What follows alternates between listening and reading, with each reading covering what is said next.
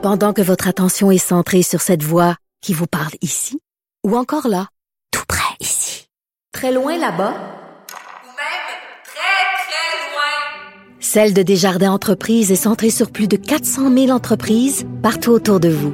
Depuis plus de 120 ans, nos équipes dédiées accompagnent les entrepreneurs d'ici à chaque étape pour qu'ils puissent rester centrés sur ce qui compte, la croissance de leur entreprise.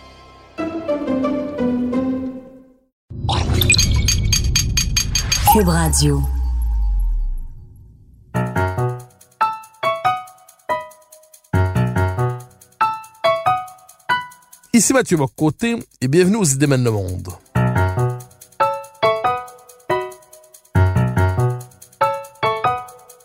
Nous chercherons à comprendre, à travers le regard des intellectuels québécois et européens, les grands débats qui façonnent notre monde.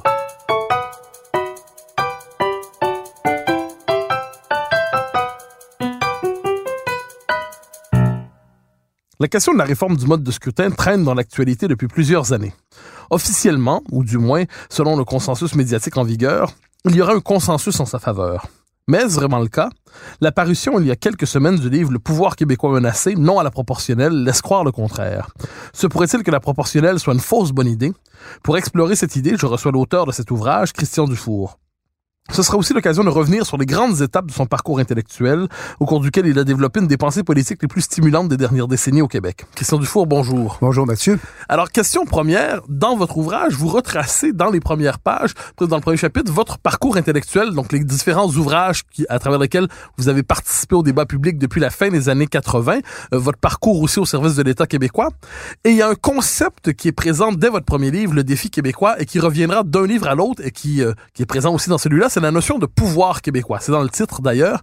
Quand vous parlez de pouvoir québécois, qu'entendez-vous par cette notion? Ben, pour prendre une image euh, simple, euh, si on, compare euh, le Québec à une maison, le pouvoir québécois, c'est le sous-bassement, c'est le sous-sol, à partir duquel on peut construire, si on veut, un étage d'indépendance, un étage société distincte, un étage, un étage fédéralisme qui fonctionne. Donc, pourquoi moi, je, je, je, suis sorti de ma retraite pour écrire un, dernier livre? Je pensais que j'en écrirais plus. Pourquoi je mène un combat féroce contre la réforme du mode de scrutin, un combat loyal mais féroce? C'est que ça s'attaque euh, au fondement de ce qu'on est. Euh, si t'as pas de pouvoir, là, tu peux rien faire. Je veux pas que les Québécois euh, finissent comme un groupe ethnique en processus avancé de folklorisation, euh, sinon d'assimilation. Et ce qui est intéressant, pour moi, dans cette maudite proportionnelle-là, entre guillemets, c'est que ça m'a donné l'occasion euh, de boucler la boucle. J'ai publié mon premier livre il y a 30 ans tout juste, en fait, en 89, Le défi québécois, euh, et ça m'a donné l'occasion, vous avez lu le livre Mathieu, de revenir sur des thèmes, en fait, que, que, que, que j'ai fouillés depuis une trentaine d'années, qui me semblent bien d'actualité, et aussi, et c'est ça, je trouve, un peu ma contribution euh, dans ce dossier-là, de dépasser cette euh, querelle, ou en tout cas c'est, cette, euh, ce débat entre les fédéralistes et les souverainistes. Il me semble que c'est plus fondamental que le fédéralisme ou la souveraineté, c'est la base de notre société. Donc on n'est pas placé en face de quelque chose de, de, mineur, c'est très majeur en fait, le pouvoir québécois, contrôlé par une majorité francophone. C'est, sans pouvoir, tu peux rien.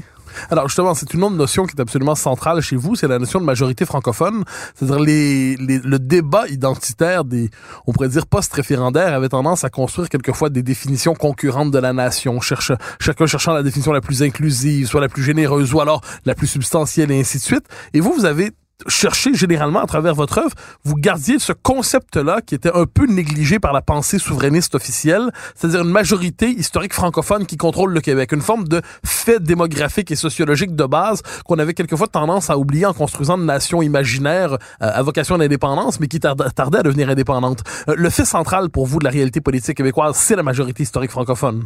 Wow, tout découle euh, de là. C'est pour ça que j'ai défendu beaucoup, il y a 30 ans, l'accord du lac Meach, hein, qui était basé sur une société distincte québécoise, dont le seul contenu qui était précisé, c'était qu'il y avait une majorité euh, francophone. Notons que le concept de société distincte n'est pas incompatible du tout avec le concept de, nation. C'est ça que je, ce débat-là, s'il finit bien, parce que je veux que ça finisse bien. Moi, je suis convaincu que si on réformait euh, le mode de scrutin tel qu'il en est question, ça va être un recul historique du pouvoir québécois. Et je trouve que ça confirmerait que le caractère en partie autodestructeur de notre nation s'accentue. Donc, je, mais moi, je suis pas, c'est pas perdu comme combat du tout. Je suis pas euh, pessimiste à ce point-là. Au contraire, la réaction à mon livre, entre autres choses, euh, me, me, me, me rassure parce que au fond, ça nous oblige, comme tous les défis auxquels sont confrontées les nations, à revenir à l'essentiel. L'essentiel, c'est que dans le feu du combat les fédéralistes, les, souverainistes, on peut le comprendre, on a perdu de vue notre situation objective en Amérique du Nord. On s'est déconnecté du pouvoir québécois. Moi, je suis fasciné ces temps-ci, euh, pour pas dire euh, déprimé, par voir des souverainistes qui ne semblent plus attachés d'importance au maintien du poids politique de la majorité francophone. Je trouve que c'est une déconnexion quand même euh, inquiétante, là. C'est quand même la base. Hein. Je veux dire, si euh, il y a une vulnérabilité historique dans la majorité francophone, on a perdu des combats structurants. Les deux tentatives ratées pour accéder à l'indépendance ont eu des conséquences négatives qui perdurent. Rappelons que le premier référendum a donné lieu à la loi constitutionnelle de 1982 de, du, du, premier ministre Pierre, Pierre Elliott Trudeau, qui a tendance à considérer euh, la majorité francophone comme un groupe ethnique. L'autre référendum de 95 a amené une démonisation totale du nationalisme québécois depuis ce temps-là, à laquelle on est confronté, on, on le vit euh, encore. Donc, moi, ma position dans ce dossier-là, c'est vraiment la position aussi au départ, moins d'un universitaire que d'un praticien. Parce que moi, je suis un peu marginal là-dedans. J'ai fait aussi une certaine carrière universitaire, mais mon point de départ, c'est quand même un travail au, sein de l'administration publique québécoise comme négociateur pour le Québec.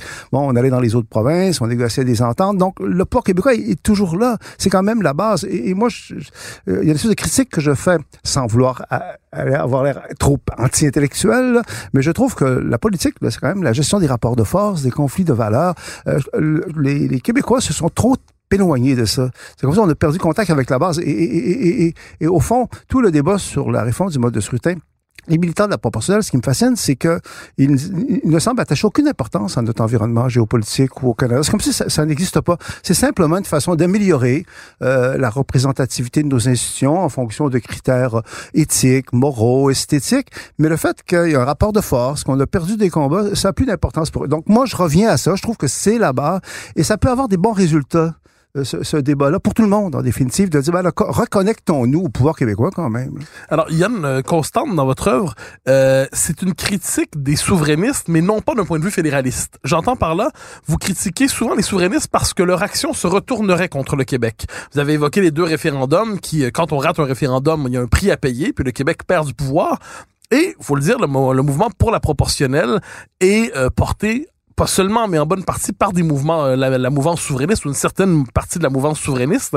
Euh, comment expliquez-vous, euh, si je vous comprends bien, cette espèce de retournement souvent des souverainistes, je dirais pas conscient, pas volontaire, mais indirect, le retournement de l'action des souverainistes contre le Québec? vous avez déjà cité en d'autres circonstances cette phrase remarquable que meurt la France plutôt qu'un principe. est-ce que, est-ce que pour certains souverainistes, c'est que meurt le Québec plutôt que l'idée qu'ils se font de la souveraineté? Oui, pour certains souverainistes, la, souveraineté semble devenue plus importante que le Québec lui-même. Euh, et, ça, c'est un euh, problème. Je, crois qu'il y a une fuite dans un certain... Il y a eu des échecs, et c'est tentant de fuir dans l'idéalisme, dans l'esthétisme, dans la morale. Euh, on est beaucoup là-dedans au Québec. Les jeunes générations sont beaucoup là-dedans.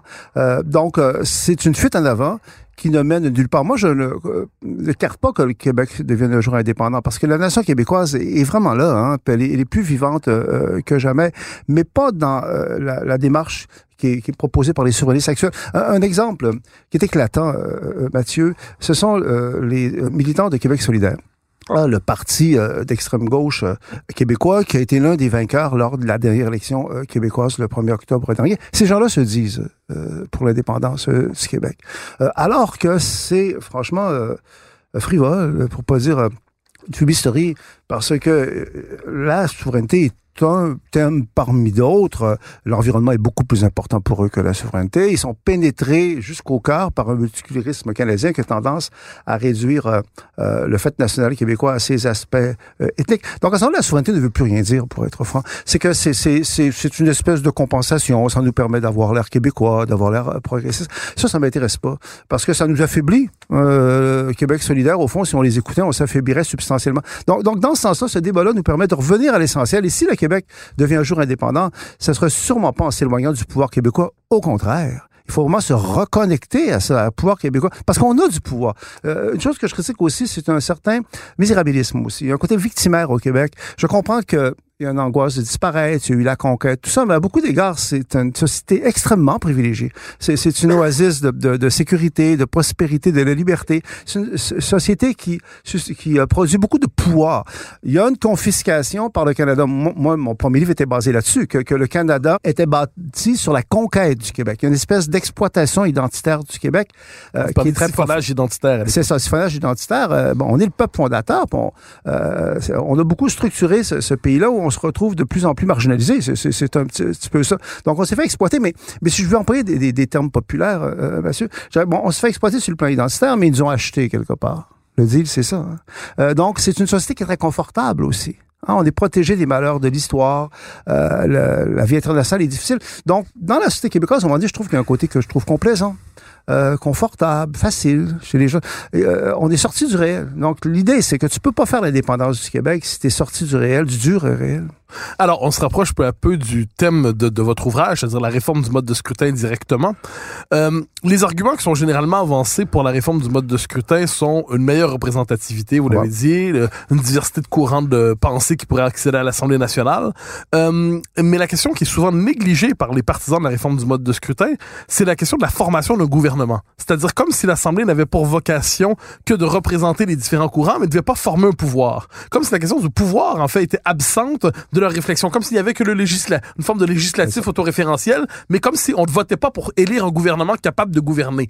Euh, est-ce qu'il n'y a pas à travers ça une forme d'utopie de la représentation? C'est-à-dire, on veut avoir le Parlement le plus représentatif possible des, des infinies nuances qu'il y a dans la société, mais quand il a le temps de former ce fait brut qui relève du réel, qui est le pouvoir, c'est comme si cette question, on la dédaignait. Je suis totalement d'accord avec vous. C'est qu'on met l'accent sur le législatif, la représentation, euh, mais au détriment, en fait, de la gouvernance, du pouvoir. On, retouche au même thème. On s'éloigne du pouvoir. C'est comme si une partie des Québécois qui ne sont plus intéressés au pouvoir. Ils sont intéressés à être représentés, que leur vote euh, compte. Euh, donc, dans ce sens-là, c'est un rappel à l'ordre de dire, écoutez, les systèmes sont toujours imparfaits euh, et moi, je défends, faut-il le dire, le mode de scrutin actuel en lui-même. Je trouve que c'est un mode de scrutin qui tient très bien la route, quoi qu'on en dise, pour de multiples raisons que j'essaie d'expliquer dans le livre, entre autres parce que il produit des, des, des gouvernements qui sont forts et congédiables. Et ça, c'est très important. C'est les, deux volets fondamentaux. Là. Quand on a un gouvernement, on a un gouvernement qui a les moyens de, gouverner, mais on peut s'en débarrasser. Sans parler des effets pervers de la proportionnelle dont on parle pas au Québec. Il y a des gros effets euh, pervers de la proportionnelle. La formation d'une classe politique pratiquement indélogeable à, cause des, des députés euh, de liste. Le transfert de pouvoir qui est actuellement détenu par des citoyens on transfère ça des appareils de parti, à des experts. Donc, euh, en lui-même, euh, je défends le mode de scrutin actuel contre la proportionnelle, indépendamment de la situation du Québec. Mais si on applique ça au Québec, moi, je trouve que c'est de la folie furieuse pour être franc. Parce que de ne pas tenir compte à ce point-là de notre situation géopolitique, de nos rapports de force au sein du Canada, on serait les seuls au Canada à faire ça, à affaiblir, comme vous l'avez dit, euh, le pouvoir québécois. C'est ça, parce que c'est forcé. Là. On peut pas. Vous savez, ce sont des vases communicants. C'est bien beau de travailler sur la représentation de toutes les, nuances de l'opinion, puis de toute la diversité. Bon, on est, on est dans l'air du temps, on est dans les réseaux sociaux, c'est très à la mode, tout ça. Mais le prix à payer, c'est qu'au fil d'arrivée, on va avoir un pouvoir moins fort. Il n'y a rien de plus fort qu'un gouvernement majoritaire dans un système de type britannique comme le nôtre. Par définition, un gouvernement de coalition est plus euh, euh, fragile. Donc, on, on, s'affaiblirait au sein du Canada. Et ensuite, euh, deux autres arguments, euh, le poids politique de la majorité francophone. Euh, ça, c'est quelque chose qui me touche. Donc, d'ailleurs, on peut plus vraiment parler sans se faire accuser d'être raciste, hein, parfois. Là, vous faites des distinctions entre les francophones et les anglophones. Moi, je me fais accuser de ça. et quand je vois, je, je, me, je, me, répète, quand je vois des souverainistes être sembler indifférents au maintien du poids politique de la, de la, majorité francophone, je me dis à quoi ça correspond, leur adhésion à la souveraineté. Donc, moi, je, pour ça que je suis très contre ça, pour des raisons, je dirais, qui s'appliquent pas juste au Québec, mais dans le contexte particulièrement il, y a, faut être réaliste, il une vulnérabilité historique de la majorité francophone. On ne peut pas se permettre ça, tout simplement. Alors, votre livre a tranche dans l'opinion en ce moment, c'est-à-dire il y avait en fait, une forme de paradoxe, c'est-à-dire il y avait une forme de consensus médiatique autour du fait que la proportionnelle était nécessaire. Il fallait y arriver, il fallait y arriver politiquement. Euh, la question était de savoir quel modèle adopter. Or, il suffit qu'une voix se fasse entendre, la vôtre, avec un livre euh, dense, un livre substantiel, un livre bien appuyé, pour que d'un coup, on ait l'impression que ce consensus s'éclate. C'est-à-dire, et plusieurs voix se manifestent ensuite pour dire, ah ben oui, sachez, moi aussi, je te et moi aussi, te contre, mais j'avais oublié de le dire dire jusqu'à présent. La question que j'aimerais vous poser, c'est comment expliquez-vous le fait que depuis quand même dès le début, le début des années 2000, dans l'opinion euh, informée, l'opinion euh, consacrée, il y avait cette impression d'un consensus favorable à la proportionnelle? C'est que c'est- une très bonne question que vous posez là. Et, et- et j'espère que ce consensus-là est en train de, de voler euh, en éclats parce qu'il y a des gens qui commencent euh, à, dire non. Je pense que la culture euh, politique québécoise euh, issue de la Révolution tranquille euh, est essentiellement de gauche. C'est elle qui est légitime. Hein, on a comme démonisé beaucoup la période antérieure. Donc, être contre la proportionnelle, c'est le passé, euh, c'est passé pour réactionnaire, c'est passé pour conservateur, c'est même passé pour euh, raciste, c'est être contre la vertu. Bon, Euh, mais à partir du moment, et ça c'est fascinant, à partir du moment, il y a des gens qui disent non. Là, ça libère quelque chose. Euh, et en même temps, ça, ça, ça fait ressortir, je pense, une vulnérabilité de notre société. La difficulté des Québécois à exister. Hein? Moi, je suis un peu euh, fasciné et un peu déprimé, je ne le cacherai pas par moment, d'une espèce de peur de, de, se faire critiquer, d'avoir l'air réactionnaire, d'avoir l'air conservateur. Euh, c'est quand même pas normal. Moi, je trouve que l'argument sur le pouvoir québécois arrive juste maintenant. Euh, alors qu'on est le processus est quand même avancé. Là. On a, rappelons qu'il y a trois partis à l'Assemblée nationale, dont le parti au pouvoir, la CAQ, qui ont signé une entente euh, entérinant la, la proportionnelle. Puis là, euh, on vient d'apprendre que la réforme ne serait pas faite sans référendum, d'après ce qu'on comprend. Mais jusqu'à maintenant, on voulait même pas faire de référendum. Donc oui, c'est un, un décollage des élites. Je pense qu'il y a une partie des élites au Québec qui sont déconnectées du peuple québécois. On le voit dans les dossiers comme le multiculturalisme ou le projet de loi sur la laïcité. Euh, il y a vraiment un décalage entre les élites. Les élites sont vraiment pénétrées par le Canada, y compris les élites qui se disent, se disent souverainistes. Les, les, les membres, les militants de Québec solidaire qui sont censés être souverainistes, je trouve que c'est de la schizophrénie parce que quelque part, ils sont totalement euh, pénétrés par le multiculturalisme canadien. Donc, sans vouloir faire de la euh, démagogie facile, euh, moi, je crois que le peuple québécois euh, est plus sain un peu. Il y a une espèce de réflexe de survie. Les gens sont attachés au mode de scrutin actuel qui tient bien la route, qui est pas parfait, on s'entend, on est dans le politique. Mais c'est pas vrai que c'est l'erreur absolue. Et on a eu une démonstration éclatante de ça, d'ailleurs, lors de la dernière élection. Les gens voulaient se débarrasser des libéraux on a congédié pacifiquement les libéraux et tout le monde était content. Pratiquement tout le monde était content, même certains libéraux euh, euh, d'ailleurs. On a, on n'est pas indépendant les Québécois, mais au moins on a un système qui nous donne des vrais gouvernements avec des vrais premiers ministres majoritaires. On peut les congédier dans quatre ans. Euh, et, et, en plus ça, c'est pas vrai que ça a empêché les nouvelles forces politiques de s'affirmer. Ce qu'on dit toujours, c'est que les deux gagnants de la dernière élection, ça a été les deux partis les plus récemment formés, la CAQ euh, et Québec solidaire. Et en plus, c'est toute une ironie, le mode de scrutin d'origine britannique hérité du conquérant, parce que là, euh, des critiques du mode de scrutin actuel, c'est de dire c'est hérité des Britanniques, il faut s'en débarrasser, c'est épouvantable. Le paradoxe, c'est que c'est un mode de scrutin qui favorise de facto euh, la majorité francophone et les régions. Et le danger, c'est que là, on nous propose un mode de scrutin euh, proportionnel qui devrait être régional. Il y a des gens qui m'ont dit, Christian, ne t'en fais pas parce qu'on va préserver le pouvoir des francophones avec le mode de scrutin régional. Danger parce que euh, c'est la même dynamique qui nous a fait peur de droit de veto. C'est que c'est une chose de garder un mode de scrutin qui, qui est en vigueur partout dans le Canada, qui favorise de facto la majorité francophone. C'en est une autre que de se lancer dans une proportionnelle régionale euh, qui a pour but euh, euh, implicite de ne pas en fait faire profiter de la proportionnelle les non-francophones au Québec. Et moi, je suis convaincu que si on se lance dans la euh, proportionnelle régionale, ça va être attaqué très rapidement par des anglophones en vertu de la Charte canadienne des droits, qui vont dire c'est pas une vraie proportionnelle au fond. Ce qu'on essaie, hein, c'est de faire une fausse proportionnelle pour nous empêcher. Donc, vous voyez le jeu dangereux dans, dans lequel on s'est embarqué. Comment ça se fait que, ben, c'est-à-dire, je, je veux être euh, euh, positif. Euh, moi, la réaction à mon livre est très très forte, euh, dont tas de gens. Puis c'est juste le début de ça. Puis je, crois que euh, il suffit que quelques personnes le disent franchement. Donc moi, ce que je, je comme ça, dites non. Dites-le, arrêtez d'avoir peur. Dites-le. On a du pouvoir, les Québécois. Mais, euh, c'est pas vous que je vais apprendre ça, Mathieu. Je trouve qu'il y a une espèce de, de, vulnérabilité identitaire, une espèce de difficulté, à un moment donné, à s'affirmer, hein, à dire non. On a peur d'être jugé. Dans le, le, défi québécois, mon premier livre, que j'ai pas relu récemment, moi, je pense que vous l'avez relu plus, plus, plus que moi, euh, à un moment donné, je, je disais la difficulté à exercer le pouvoir québécois sous le regard des approbateurs de l'anglais. Hein? L'anglais au sens Ah, symbolique sûr. du terme. Ça existe encore, ça. Parce que l'anglais est présent dans notre identité et euh, on est très soucieux de notre image. On veut pas avoir l'air réactionnaire, intolérant, xénophobe. Euh, il y a une vulnérabilité identitaire là-dedans. Les élites sont totalement là-dedans. Hein?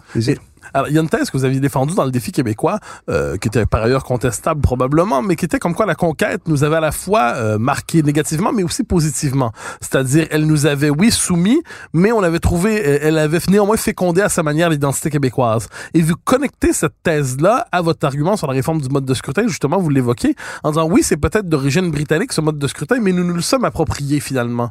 Et à l'argument qui est souvent avancé, oui, mais c'est un mode de, euh, de scrutin d'origine britannique, vous répondez, si je comprends bien, mais c'est un mode de scrutin véritablement québécois aujourd'hui. C'est-à-dire que notre culture politique s'est construite autour de ce euh, mode de scrutin. Le sens commun démocratique des Québécois est associé à ce mode de scrutin. Les Québécois savent comment faire usage de ce mode de scrutin. Euh, est-ce que, de ce point de vue, une des erreurs des partisans de la proportionnelle, ce n'est pas d'avoir une conception trop abstraite de la démocratie, finalement? Euh, ils oublient la question des mœurs, le fait qu'un peuple doit connaître ses institutions, comprendre ses institutions, les deviner spontanément, en avoir une intuition. Que, de ce point de vue, on risquerait pas, au nom d'avoir une démocratie perfectionnée, d'avoir un mode de scrutin qui, finalement, se retournerait contre la culture démocratique des Québécois qui est associée à ces institutions? C'est très juste et c'est pour ça que ça va affaiblir le pouvoir québécois. Parce que le pouvoir euh, québécois est, pour une part, quand même non négligeable, lié aux institutions politiques euh, euh rattachées euh, aux conquérants britanniques. Je veux dire, toutes nos institutions démocratiques, pas juste le mode de scrutin, en fait, euh, sont d'origine britannique. On, a été conquis par euh, l'Angleterre euh, au moment où la France était encore une monarchie de droit divin. L'Assemblée nationale, c'est une des plus vieilles assemblées de type Westminster euh, sur la planète. Je dis pas que c'est un système qu'on peut pas critiquer puis qu'il y a juste des avantages, mais c'est quand même une grande tradition démocratique. moi, je dois dire que des fois, je me fais accuser d'être soit vieux bleu ou un red Tory. Mais j'ai une certaine admiration pour les institutions politiques euh, d'origine britannique. Il me semble que je trouve que c'est une grande bêtise quand on voit des politiciens aujourd'hui s'attaquer à, ces, institutions-là juste parce qu'elles sont d'origine britannique. On peut les critiquer pour d'autres raisons, mais historiquement, elles ont bien servi le Québec. Ça me semble évident. Et, les exemples là-bas, c'est que la conquête, ça a été une conquête avec ce que ça implique d'oppression. Puis là-dessus, je veux pas nier cet aspect-là. Quelque part, l'anglais, c'est le conquérant qui veut notre peau. Faut, faut pas nier ça. Mais il y a eu un aspect fécondation. Et, et, ça, ça me semble aussi incontestable. Euh, moi, dans, dans, le livre, je fais ressortir un, phénomène euh, du, du, French Party, tout de suite après la conquête. Euh, on a vraiment vu, moi je prétends pas être un historien, mais, quand j'ai écrit le défi québécois, j'ai beaucoup, beaucoup travaillé cette partie-là, qui a été soumise quand même aux critiques de beaucoup d'historiens ici, au Canada anglais, partout. Parce que moi, je m'étais dit, j'étais jeune et candide et vous savez, ambitieux, et je m'étais dit, il faut vraiment décortiquer la façon dont quand les Anglais sont arrivés, là, comme ça s'est noué, là, la relation. Et moi, ça m'a beaucoup frappé de voir à quel point il y avait une espèce d'ambivalence. Puis le phénomène du French Party, c'est-à-dire des, des, des, un groupe qui s'est mis à défendre objectivement les intérêts des anciens Canadiens et qui était composé essentiellement d'anglais. Mais dans l'histoire euh, du Canada et du Québec, il y a d'autres exemples de ça. La Cour, euh, le Conseil privé de Sa Majesté britannique à Londres, là, qui, a, été longtemps le plus haut tribunal euh, du Canada, joué historiquement le défenseur, des, le rôle de défenseur des droits des provinces et du Québec. Parce qu'au départ, la Constitution de 1867 était à peine fédérale. C'était vraiment très axé sur les pouvoirs du gouvernement central. Mais ça n'aurait pas pu marcher tenant compte de la nature du pays. Parce qu'il faut mhm. tenir, c'est beau les systèmes, mais il faut tenir compte de la nature du pays. Et le comité judiciaire du Conseil privé de Sa Majesté à Londres, euh, euh, qui, en fait, c'était des gens qui avaient une vision politique du Canada. Ils ont rééquilibré le système en mettant l'accent sur les gouvernements des provinces. Et le Québec avait un rôle là Donc, on est dans un système complexe. Et moi, je prétends que le défi, le, grand, le grand, échec euh, contemporain du Québec, c'est moi de ne pas avoir accédé à l'indépendance. Moi, j'ai jamais cru que les Québec, le Québec la voulait vraiment, les Québécois la voulaient vraiment l'indépendance. C'est de ne pas avoir été capable euh, de se départir de, de, de, des éléments négatifs de la conquête euh, sur notre identité, notre relation avec le reste du Canada. Il y a, il y a un travail qui n'a pas été fait dans, dans ce sens-là et on paie le prix encore actuellement. Donc, on est dans, dans, dans quelque chose qui est tout sauf simple et c'est pour ça que là, le fait qu'on revienne au pouvoir québécois, c'est sain. Parce que le port québécois, c'est simple, c'est sain, c'est la base. Puis ça, c'est susceptible d'unir tout le monde. Je trouve, à tous les gens, en fait, de bon sens, moi, sans vouloir euh, mépriser les, opposants, là, mais moi, autour de moi, euh, je rencontre un tas de gens, des fédéralistes, des, souverainistes, qui disent oui, c'est vrai, c'est ça la base, le pouvoir québécois. Là. Dire, euh, on s'attaque à quelque chose de fondamental.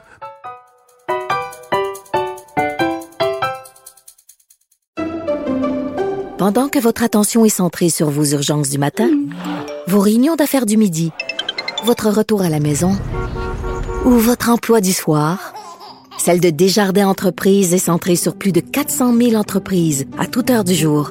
Grâce à notre connaissance des secteurs d'activité et à notre accompagnement spécialisé, nous aidons les entrepreneurs à relever chaque défi pour qu'ils puissent rester centrés sur ce qui compte, le développement de leur entreprise.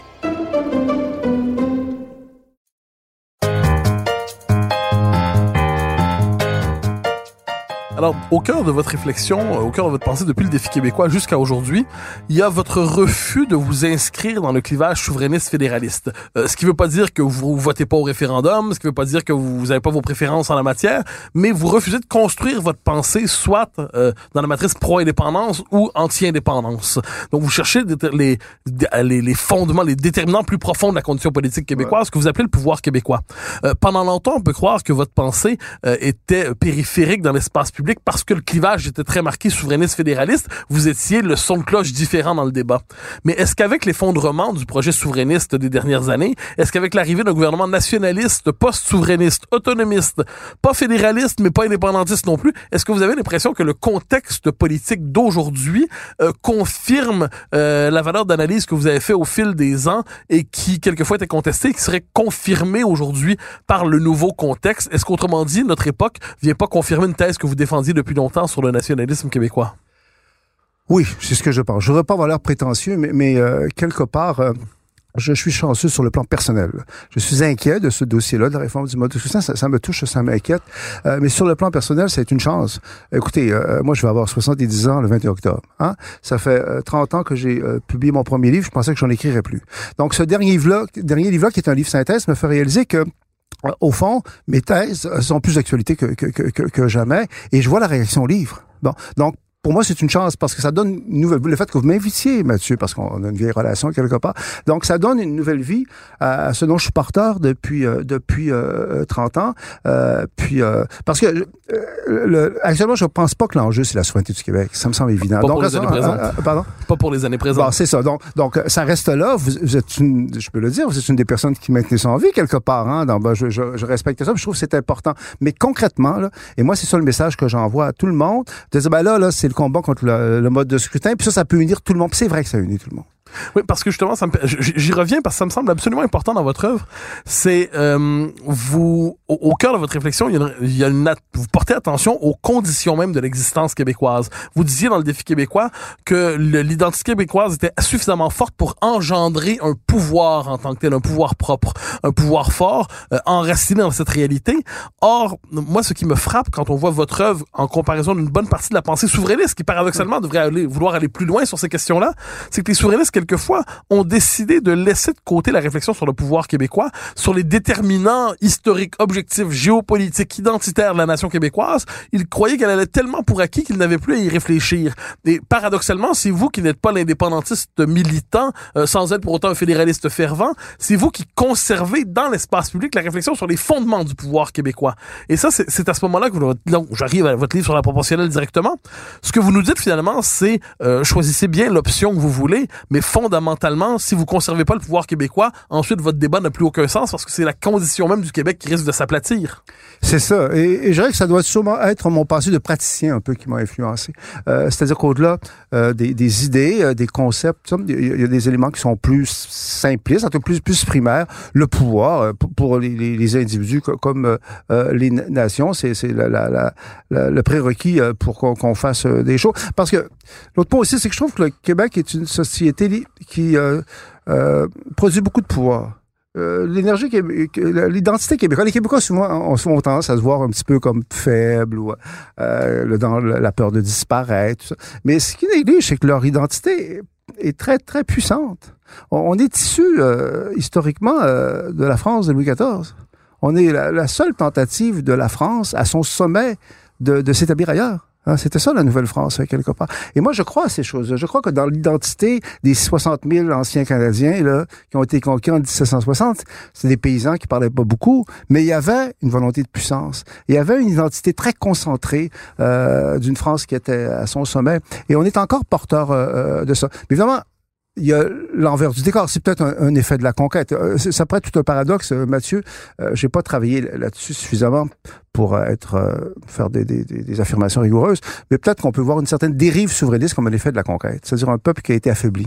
Hein, qui a tendance à sombrer dans l'idéalisme, à se déconnecter de ses intérêts réels, une fuite, une fuite dans l'idéal. Euh, dans le défi québécois, d'ailleurs, j'en parlais, je disais que le Canada, le Québec au départ est tellement central dans le Canada euh, que le Canada, parce que le Canada est incapable de reconnaître euh, le Québec. C'était menaçant de reconnaître le Québec, parce que le Québec, c'est la nation fondamentale. Euh, c'est le Québec qui a le plus de réflexes nationaux. On a plus de réflexes spontanément nationaux que le reste euh, du Canada. C'est nous, la nation fondamentale. Euh, le Canada a été bâti euh, euh, sur le Québec. Et le refus de reconnaître le Québec, à mon avis, est une des choses qui explique le multiculturalisme sans limite auquel on est confronté. Hein, il y a une espèce de dérapage idéaliste au Canada. Hein. Moi, je suis fasciné de voir à quel point ces temps-ci, il n'y a pas de limite. Parce qu'il y a un prix à payer à pas reconnaître le réel. Euh, or, le Québec fait partie du réel. Et je dirais qu'au Québec euh, même, ben, les souverainistes qui sont, sont éloignés du, pouvoir québécois, ils sont plus pertinents. Moi, je veux dire, ils sont plus pertinents et j'ai tendance à être très dur à leur égard. Je me dis, euh, vous, vous, vous, c'est de la fausse représentation, votre affaire, en fait. Les gens de Québec solidaire, ils devraient pas se dire souverainistes. C'est de la fausse représentation. Ça ne veut rien dire. Alors, voyons un peu la suite des choses. Vous, euh, donc, vous publiez ce livre, des, des voix se, se font entendre. Euh, L'argument qui euh, qu'on entend de plus en plus ces jours-ci, c'est euh, bon, il y a peut-être il y aura réforme du mode de scrutin, mais il doit y avoir approbation populaire, c'est-à-dire par référendum. Mais avant de se rendre à cette proposition de réforme du mode de scrutin, parmi les différentes options qui sont sur la table, est-ce que vous en voyez une qui est moins pire que d'autres? C'est-à-dire, imaginons que le, le néanmoins on, on s'avance dans cette direction et qu'il faille non plus préserver le mode de scrutin actuel, mais contenir les effets euh, inquiétants d'un nouveau, d'une proportionnelle qui s'imposerait. Est-ce que pour vous, il y a, dans, appelons ça, une, une hiérarchie euh, des, euh, je dirais pas une hiérarchie dans le mal, mais à tout le moins, est-ce qu'il y a oui, une hiérarchie dans le mal. Des, des, nuances à faire à l'intérieur de cette, de cette option nouvelle dans laquelle on pourrait s'engager? Non. Moi, mon opposition, elle est vraiment très claire, elle est féroce. Euh, je ne vois pas. Euh, bon, on va voir. Cela dit, il y a un projet de loi qui va être déposé dans deux, trois semaines. On va le regarder. Le réel impose sa loi. Mais si vous me demandez la, la, la, mon opinion actuellement, je pense que mon opposition, elle est beaucoup liée quand même à la vulnérabilité historique de la majorité francophone. Donc, euh, y avait, si le Québec était indépendant, si la, majorité francophone n'avait pas perdu des combats structurants, ben là, on pourrait plus débattre. Comprenez, moi, je serais moins fermé à l'affaire. J'aurais probablement pas écrit de livre. J'aurais dit, au fond, moi, je favorise le mode de scrutin actuel. Bon, mais si on le change, c'est pas si grave que ça. Là, je suis très inquiet. Donc, pour me convaincre, il faudrait vraiment que le gouvernement arrive avec quelque chose de très important. Cela dit, je pense qu'il faut attirer l'attention sur quelque chose. C'est que c'est un grand progrès démocratique que là, on soit euh, qu'on que, que, que, veuille euh, qu'il y ait absolument un référendum avant de procéder à une réforme, à une réforme du mode de scrutin. Ça va de soi, hein, en fait. Seulement une réforme fondamentale. Et pourtant, ça choque les partisans de la réforme du mode de scrutin. Ce qui, en dit très long sur eux. Ce qui est paradoxal, c'est-à-dire ce sont des, hyper, des, des hyper-démocrates qui veulent se passer de l'étape référendaire Ils- pour imposer leur, euh, leur, leur Ils montrent leur vraie nature, en fait. Ce sont des idéologues, en fait, euh, qui sont pas des vrais démocrates. Euh, mais par contre, autant euh, c'est nécessaire qu'il y ait un référendum avant de procéder au mode de scrutin, il faut pas qu'il y ait nécessairement un référendum. Parce que ça peut être dangereux, ça. Pensez, euh, euh, Mathieu, euh, au Royaume-Uni, David Cameron. Hein? Bon, qui voulait se dépêtrer de ses problèmes internes au sein du Parti conservateur, puis il dit, bon, on va faire un référendum pour les contenter. Moi, qu'on puisse dire, c'est que ça a dégénéré. Hein? Donc, euh, autant, moi, je crois que s'il y avait un référendum, euh, le bon sens des Québécois, du peuple québécois aurait des chances de l'emporter. Il y a un risque. Puis, euh, le risque est grand pour le pouvoir québécois. Moi, j'aimerais même qu'on le prenne pas, ce risque. Autrement dit, pour qu'il y ait un référendum, encore faut-il que le consensus des trois parties à l'Assemblée nationale se maintienne. Et là, ça, c'est pas sûr du tout que ça va se maintenir. Déjà, il y a deux députés péquistes des régions qui ont courageusement rué dans les brancards. Donc, deux, deux péquistes sur neuf ont rué dans les brancards. C'est un secret de polichinelle qu'une grande partie du caucus euh, caquiste, donc du parti au pouvoir, euh, est réfractaire au mode de scrutin parce que pour la CAQ, c'est- écoutez, c'est absurde pour la CAQ de se lancer dans quelque chose qui, dans tous les cas de figure, va, nuire euh, à la CAQ. Et aussi, c'est facile de s'entendre sur le beau principe de proportionnel. Mais quand on arrive avec des détails, là, il peut y avoir euh, des différences. Puis en plus, là, je, je pense que dans les prochaines semaines, des prochains mois, il va y avoir une opposition qui va monter contre la proportionnelle. Et enfin, euh, euh, dans le projet de loi du gouvernement, une chose que je vais surveiller beaucoup, c'est euh, le débat sur la proportionnelle régionale versus la proportionnelle nationale. Parce que c'est là-dessus que ça peut devenir dangereux, parce qu'on va vouloir rassurer les Québécois euh, sur le maintien du pouvoir québécois, puis sur le maintien de la proportionnelle régionale, en disant, écoutez, de toute façon, si tout ça va juste être régional, ça va rien changer. Autrement dit, vous craignez que, voulant préserver la majorité historique francophone, dans les faits, on la porte à régresser, comme si on voulait euh, transformer un avantage qui relève de l'inertie en ce moment, le système avantage des francophones, en voulant que formaliser cet avantage. On met l'avant- on met l'accent sur les régions. Vous craignez finalement des accusations de racisme ou de xénophobie contre Ben, les c'est très dangereux parce que, que- comme vous l'avez dit, le système actuel qui est d'origine britannique, c'est toute une ironie, favorise dans les faits la majorité francophone et les régions, et il est en vigueur partout au Canada. Donc on peut se faire accuser de rien euh, à vouloir le maintenir. C'est très québécois. Et c'est très dangereux. Là, on veut maintenant, hein, on se lance dans la réingénierie démocratique. On va, on va faire adopter un système proportionnel, mais ça va être régional. Donc, autrement dit, pour simplifier, c'est clair que euh, actuellement, le vote des non-francophones est concentré dans la région de, de, de Montréal, euh, ce qui fait que, à pourcentage de voix égales, le Parti libéral qui recueille la majorité des votes euh, non-francophones, au moins de députés, parce que le système favorise les régions à la majorité francophone. Avec une proportionnelle régionale, ce serait merveilleux en théorie. Hein? Donc là, on préserve la majorité francophone, on préserve les régions. Sauf que il y a la charte des droits. C'est un nouveau système qu'on va mettre en œuvre. On va avoir de nous-mêmes renoncé au mode de scrutin britannique. Et moi, je, suis sûr que des anglophones qui vont contester euh, le projet de loi québécois en vertu de la charte en disant c'est une discrimination à l'égard des non-francophones. C'est une entorse au principe de l'égalité des citoyens devant euh, dans le processus électoral. Et on va répéter la même erreur qui nous a fait perdre le droit de veto. Et c'est ça qui est fascinant. J'en parle dans mon livre. Moi, je, je, crois beaucoup à ça. Vous savez, le droit de veto, c'était reconnu pas mal implicitement au Canada qu'on avait euh, un droit de veto. Euh, même Pierre Elliott Trudeau, dans une lettre qu'il m'avait envoyée à l'époque, m'avait dit, moi, j'étais pour le droit euh, de veto. Mais de nous-mêmes, on a renoncé au principe du droit de veto. Puis on s'est gros gens comme devant. Moi, c'est moi, c'est ça. Je veux dénoncer ça. La proportionnelle régionale, c'est très dangereux parce qu'on on, on, est dans la vulnérabilité québécoise. Vous savez, la force d'inertie, Mathieu, des fois, c'est la meilleure des forces. Hein. Alors, j'y reviens parce que ça me semble assez important dans les circonstances. Vous dites le référendum. Si on doit aboutir à une réforme du mode de scrutin, il faut qu'il y ait un référendum. Mais on n'est pas obligé de se rendre jusque là. Je, vous avez donné la comparaison avec David Cameron et le Brexit. Je me permettrai une autre comparaison. Vous me direz ce que vous en pensez. C'est le référendum de 1980. C'est-à-dire que le Parti québécois a tenu euh, avec entêtement, même s'il savait qu'il allait le perdre. Donc, voulant, parce qu'il avait promis un référendum, parce qu'il avait promis qu'il mettrait la souveraineté par référendum, même si tous les indicateurs disaient qu'il allait perdre son référendum. Et donc, à moins d'être fou, on sait que quand on perd une bataille comme celle-là, on régresse collectivement. On a quand même décidé de le faire au nom de la transparence démocratique et de la vertu civique. Euh, résultat, le Québec a reculé. Est-ce qu'on pourrait voir dans cette, est-ce que cette comparaison-là tient, selon vous, aussi dans la possibilité de, si on veut à tout prix faire un référendum sur le mode de scrutin, plutôt que de laisser euh, tomber en chemin cette promesse? En 1980, on avait l'excuse de la naïveté. On n'avait pas d'expérience des référendums de ces euh, choses-là. Et vous avez raison, c'est qu'on s'est lancé dans l'opération, il y avait une espèce de ferveur, sans être conscient du fait qu'on perdrait probablement, puis qu'il y aurait des conséquences qui découleraient de ça. Maintenant, euh, 30, 40 ans plus tard, on n'a plus cette naïveté-là. On a plus euh, d'expérience. Là, le premier ministre François Legault, moi, je considère qu'il est enlisé. Il est englué dans quelque chose. Euh, semble-t-il que la ministre de la Justice, Sonia Lebel, qui est responsable du dossier, elle serait plus favorable réellement à la proportionnelle, mais que les gens autour de M. Legault sont plus euh, réticents. Euh, M. Legault, déjà le fait qu'il admette qu'il faille un référendum, c'est un mouvement, parce que pour les militants de la proportionnelle, un référendum, pour eux, ça équivaut au non. Hein? Ils disent, dans le fond, c'est une façon d'enterrer le projet. Moi, j'en suis pas sûr à ce point-là. Euh, il y a quand même un doute. Là. On peut pas être sûr. Euh, bah, euh, Monsieur Legault, évidemment, veut pas se faire accuser de ne pas avoir euh, respecté sa promesse électorale.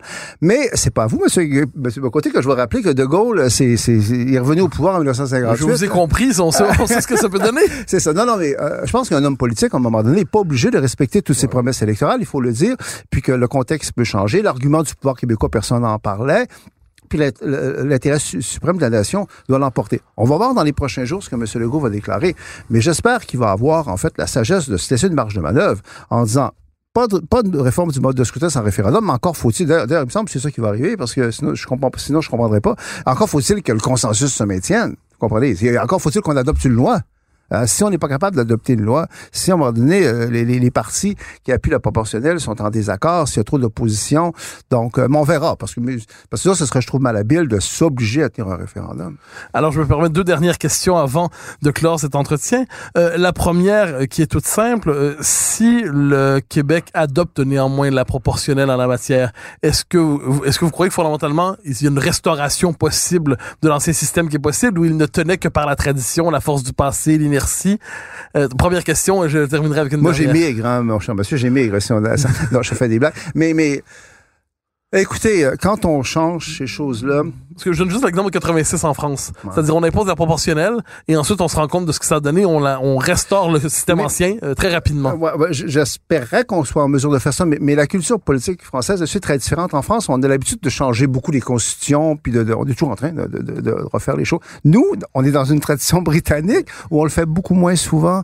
Euh, donc, euh, si on change de système, ça serait très dur de revenir en arrière, à mon avis. Puis d'ailleurs, il y a des gens qui, de la proportionnelle, à un moment donné, dans un, une tentative un peu désespérée de, de, de, reprendre le, le, le, déçu, disait oui, mais changeons le système, puis ensuite, on fera un référendum pour voir si le système fonctionne ou pas.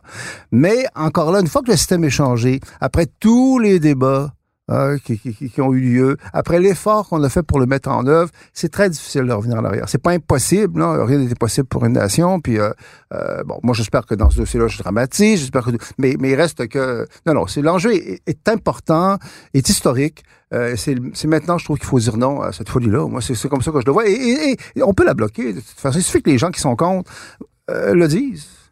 Alors, question finale qui est, euh, qui était assez large, mais qui nous ramène au cœur du, du sujet. Euh, on présente la proportionnelle comme l'accomplissement d'une promesse démocratique. Or, dans les faits, c'est un projet qui est porté par une minorité euh, très vocale qu'on entend, mais qui n'est pas qui, ne trouve pas un appui profond dans la population. Est-ce que, de ce point de vue, nous ne sommes pas euh, au mieux dans un paradoxe, au pire dans une fraude, c'est-à-dire euh, une mouvance minoritaire qui cherche à tout prix à imposer son projet à l'ensemble d'une population qui, au mieux, y est indifférente, au pire, dans son esprit s'y oppose? Est-ce qu'il n'y a pas une tentative de coup de force dans les circonstances pour imposer à tout prix une réforme du mode de scrutin à une population qui n'en veut pas? Je crois que oui. Euh, je crois qu'on est en face d'une manipulation de l'opinion publique euh, par une petite minorité agissante qui a quand même le courage de ses idées. Moi, je reconnais quand même euh, le courage de son combat aussi. Euh, je le reconnais ça. Euh, mais ce que je ne reconnais pas, c'est le fait que d'abord on est subventionné par les fonds publics. Rappelons que le principal groupe qui milite en faveur de la proportionnelle a reçu il y a juste trois mois une subvention d'un quart de million de dollars du ministère de la Justice. C'est une honte absolue, euh, cette chose. -là. La majorité de la population a sa vie à vivre. Et elle ne s'intéresse pas beaucoup à la proportionnelle et je ne lui en fais pas reproche euh, du tout. Euh, Lorsqu'il y a des sondages, évidemment, sur papier, la proportionnelle, c'est très beau. Hein, c'est plus juste, ça, correspond à une vision abstraite et, euh, statistique de la dé démocratie. Mais c'est une petite minorité agissante. Le problème, c'est que la minorité compte ne parle pas. C'est ça, moi. Ils ont une responsabilité aussi là. Dans les gens qui ne parlent, les gens qui trouvent que le système actuel tient bien la route, euh, puis que la prochaine c'est pas une bonne idée, ben s'ils continuent à se taire, ils vont être les complices objectifs de la minorité qui veut faire son coup d'État. Parce que c'est vrai que c'est un coup d'État. Et, et, et je dirais, Mathieu, ce qu'il montre bien, c'est qu'on voulait pas de référendum. On voulait pas de... et on a peur du référendum. On n'a pas, on a l'impression. Que... Moi, j'ai plus de, de euh, le référendum, je suis pas sûr du résultat. Là, je, ben, au moins, ce serait démocratique. Je me, je me rallierais. Mais les gens qui sont pour la proportionnelle ont très peur du référendum. Ils ont peur du peuple québécois. Ils savent que le peuple québécois, fondamentalement, en veut pas. Alors, Christian Dufour, sur ces dernières paroles, je vous remercie infiniment pour votre présence aux idées C'est moi qui vous remercie, ça a été... Alors, euh... Et je me permets de rappeler le titre de votre livre, Le pouvoir québécois menacé, non à la proportionnelle, aux éditeurs réunis, Christian Dufour. Un livre à lire absolument dans les circonstances. Merci. Merci beaucoup.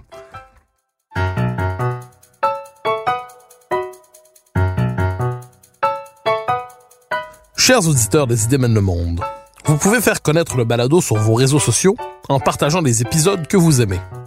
Cela nous donne à chaque fois un fier coup de main pour faire découvrir le balado. Ainsi, si vous écoutez sur une autre plateforme que Cube Radio, laissez-nous un commentaire. C'est encore une fois un geste qui nous permet de faire connaître la série au plus grand nombre. Merci à vous d'être à l'écoute. Vous pouvez me suivre sur Twitter et sur Facebook. Vous pouvez également lire mes chroniques chaque mardi, mercredi, jeudi et samedi dans le Journal de Montréal. Et chaque semaine, vous pouvez me suivre à la joute à TVA. Animation et recherche Mathieu Bock-Côté. Réalisation Anne-Sophie Carpentier. Une production Cube Radio.